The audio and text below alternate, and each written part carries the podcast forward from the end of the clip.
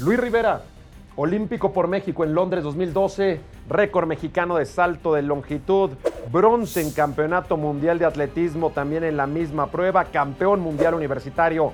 Gracias por acudir al llamado de Azteca Deportes, gracias por estar con nosotros en Anécdotas Colosales. ¿Cómo estás? No, no, hombre, mi Toño, pues qué te digo, un orgullo, muy contento, un honor estar con un personaje como tú y pues muy agradecido de toda la gente que, que siempre ha estado al pendiente de nosotros y, y aquí estamos, aquí estamos. Luis, eres el mejor saltador en la historia de México. ¿Qué representa para ti, como olímpico mexicano, ahora ser parte de otro equipo olímpico, el de Azteca Deportes, para Tokio 2020? Pues mira, eh, Toño, siempre uno desde chico cuando ve y crece viendo el deporte, uno de los sueños de que, que todos tenemos es, híjole, yo quisiera estar comentando ahí que los juegos de fútbol y que luego las Olimpiadas. Y pues uno se va por la parte del atleta, ¿no? Y, y una vez que llegas a cumplir ese sueño, dices, híjole, ojalá en algún momento se me abra una oportunidad para poder, eh, pues, dar nuestros comentarios, nuestras experiencias y complementarlo con, pues, la, el, el- el experto, los expertos analistas, ¿no? De esto. Yo diría, y ahorita- tu pasión, tu pasión No. por el atletismo. y, y todos los deportes, pero el atletismo me marcó de por vida, eh, ha sido y es todo un hábito en, en toda mi vida. Y ya ¿De lo dejé, familia? mira, de mi familia. Bueno, mi, mi hermano sigue compitiendo. Además, tu hermano va a Sí. estar compitiendo en Tokio 2020. Es Edgar Rivera, saltador de altura. Para Así que se den una idea, campeón mexicano y bronce mundial en salto de longitud. Así y su hermano Edgar Rivera, récord mexicano, campeón nacional en salto de de altura. altura, sí, sí, pues mi hermano está a dos metros, Está muy delgadito. está muy delgadito, pues yo Tú eras le- potencia, tú Yo, eras yo potencia. velocidad, Así eras era. el arrancón. Era el, el que metía el, el sprint macizo, ¿no? Y ahorita pues le metimos un poquito más de comidita a esto, pero... Está bien. Sí, sí, ya, ya hay más de, de dónde agarrar. No, porque además tengo que decir, amigos, que Luis además es muy inteligente, es muy estudioso. Estudió en University of Arizona con los Wildcats. ¿Competiste en NCAA? Así es, en NCAA, saltando longitud allá con, con Estados Unidos, en, en Universidad de Arizona. Eres ingeniero, Así es. estudiaste maestría. Así maestría. Estudiaste después el PhD también con Tecnológico de Monterrey, Campus Monterrey. así es. Eres doctor en ingeniería. En ingeniería industrial, así es. Entonces siempre fue algo que nos, nos gustó mucho, eh, el, el complementar el- la educación y el deporte siempre ha sido una filosofía de vida y eso mismo pues nos ha ayudado a poder eh, pues meternos a un análisis mucho más a detalle Claro. en todos los aspectos y ahora poder aportar desde la parte eh, analítica al deporte, verlo desde afuera, pues estoy convencido que vamos a aportar muchísimo, muchísimo para, para este equipo olímpico de Azteca yo muy, muy agradecido con, con la invitación. ¿Cómo es, ¿Cómo es la vida ahí en el estadio de atletismo? ¿Cómo es el ambiente en el estadio de atletismo? Platícame el espectáculo de ser parte de unos Juegos Olímpicos viendo a los más rápidos del mundo. ¿Te, te tocó ver a Bolt? Claro, Te tocó ver al gran equipo de Jamaica. Sí, te tocó ver al gran equipo de Estados Unidos, convivir con ellos, competir contra Contra ellos. ellos. Te tocó estar en Londres 2012. Yo creo que si hay una afición conocedora del atletismo en el mundo es la británica. Claro, también, sí. ¿Cómo es ese espectáculo de que volteas para un lado, están los lanzadores, están los hombres gigantes que lanzan peso, están las jamaiquinas que son un espectáculo en la velocidad, ustedes los saltadores? Platícame de ese circo de talento. Pues híjole, mira, la, la verdad es que yo lo divido en etapas, ¿no? En etapas desde... Es, es- es increíble lo que disfrutas desde estar en el comedor, donde estaba Manu Ginóbili, donde estaba Nadal, donde estaban grandes deportistas, ¿no? Eh, los basquetbolistas. basquetbolistas, sí, la selección de fútbol, todos, ¿no? Pero una vez que entras al estadio, que es a lo que tú vas, entras y es un ambiente electrificante. Yo digo, esa es la palabra, ¿por qué? Porque mira, me acuerdo y se me enchina la piel, es el grito, la emoción, la adrenalina, Los nervios. lo- la tensión, los nervios que se viven.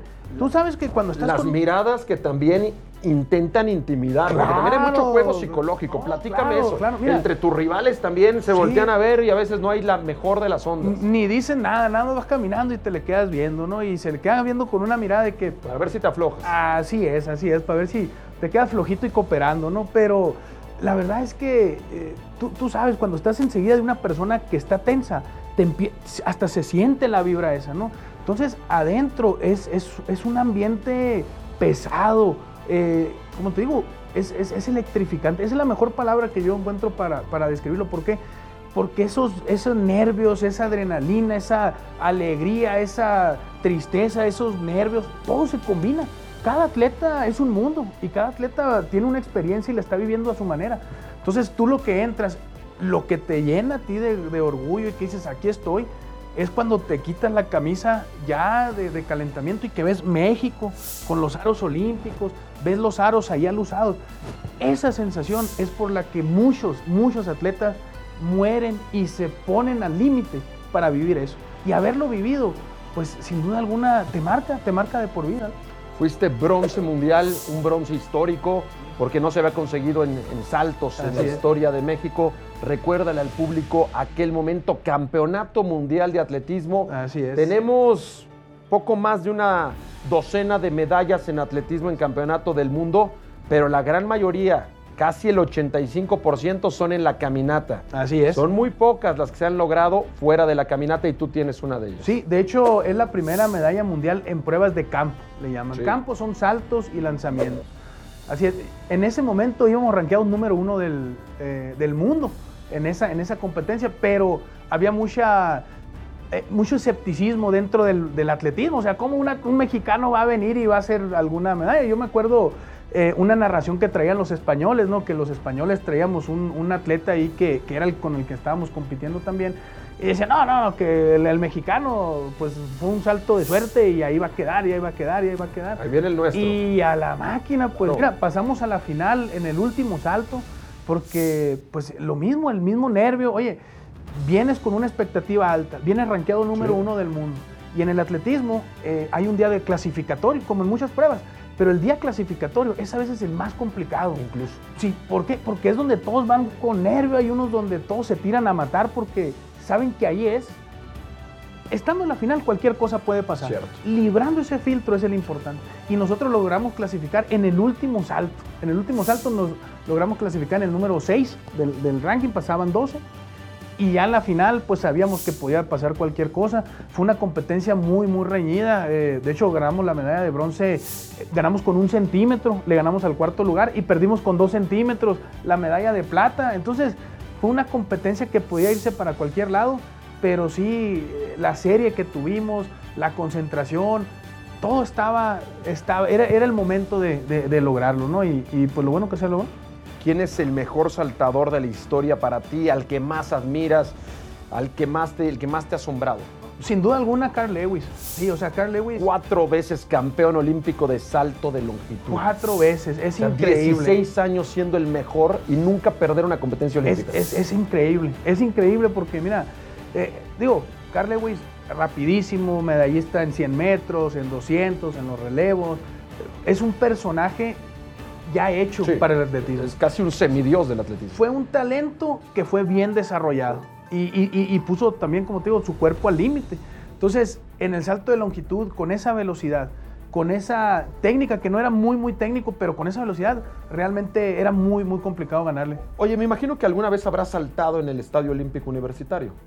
Eh, Carl Lewis. No tú. Ah, yo sí, sí, cómo no. Y no y, en esas ocasiones en que saltaste aquí en la Ciudad de México, en el estadio de, Ciudad Universitaria, sede de los Juegos de México 68, ¿no te pusiste a pensar y cómo le hizo Bob Beamon para saltar el 890? Sí, y fíjate, fíjate, dices tú, oye, a veces eh, el cuerpo cuando está relajado o está en un ambiente mental sin presión, sin estrés, hace cosas que ni, inimaginables, ¿eh? Eh, Bob Beamon, que es el récord olímpico, más viejo, más viejo el 68. Así es, con 8.90. Su segundo mejor salto de, de vida fue como 8.20, 8.30 lo mucho. Pues. y ese día voló. Y ese día saltó medio metro más que cualquier eh, actuación que había tenido antes. Es, si tú lo trasladas ahorita, es algo que tú dices, imposible, no puede pasar pero ya pasó. Y ya lo hizo. Y ya él, lo superaron. Y ya, y ya, superaron el récord eh, de Mike Powell. Mike Powell, exactamente, con 8.95. Pero, pero sí, cuando salto ahí digo, ¿qué pasó? ¿Qué hizo este amigo? No? Oye, y por último, Luis, ¿qué sientes cuando ves saltar a tu hermano Edgar?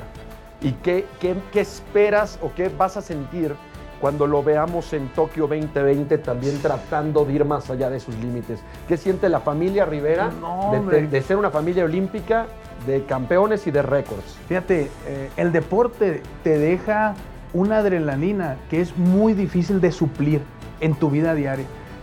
Y la única manera en que puedes medio llevarla es viviendo las experiencias de los demás deportistas, esa pasión, esa, esa energía, esas ganas que cada uno le pone.